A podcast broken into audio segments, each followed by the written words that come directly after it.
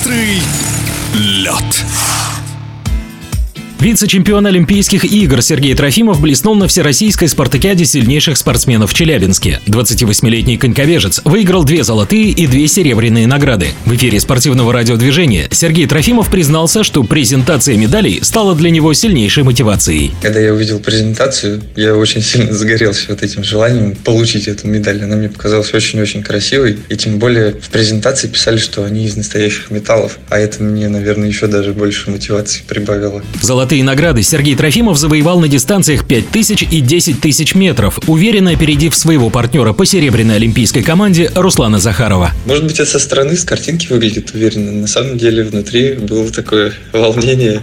Все четыре дня оно держалось. А по поводу десятки, мой тренер всегда говорит, что ты десяточник, а я что-то все это отрицаю. Десятка – это такая дистанция совершенно неоднозначная, и к ней надо, наверное, больше морально настроиться, чем физически. По сравнению с десяткой тысяч 1500 метров – короткая дистанция, но и здесь Сергей Трофимов не остался без награды, приехав к финишу вторым. Причем он совсем немного уступил 23-летнему мастеру спорта Данилу Смирнову. Короткая дистанция для меня, как и для всех, это 500 метров. Полуторка – это считается все-таки средней дистанцией. Здесь я стал вторым, немножко уступил победителю. Ну как немножко? Победитель очень хорошо разгоняется и по ходу сезона очень хорошо бегал именно полуторку. Я от души поздравляю Даню Смирнова. Это как раз-таки показатель того, что уровень полторашников у нас растет в стране. Четвертую медаль спартакиады Сергей Трофимов завоевал в командном забеге на 8 кругов, где сборная Красноярского края стала второй. Два золота, два серебра. Не сказать, что это то, на что я рассчитывал. Это, скорее всего, стечение обстоятельств, в кавычках, конечно конечно. Я настраивался на все дистанции одинаково, так что старался выдать свой максимум.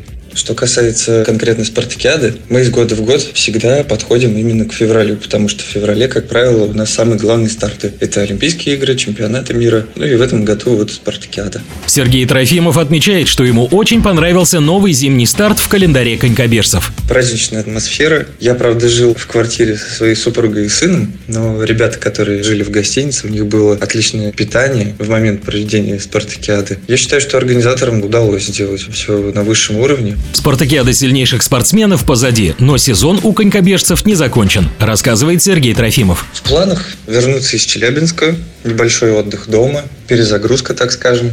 И поедем в Коломну на сбор, и там будем находиться до финала Кубков России. На финале бегаем дистанции полуторку, пятерку. Посмотрим там по поводу мастарта, командной гонки. Это будут решать больше тренеры, чем спортсмены. И все. После Коломны мы уже купили билетики в Красную Поляну. Полетим на лыжах кататься. В эфире спортивного радиодвижения был заслуженный мастер спорта по конькобежному спорту, серебряный призер Олимпийских игр, двукратный победитель зимней всероссийской спартакиады сильнейших спортсменов Сергей Трофимов.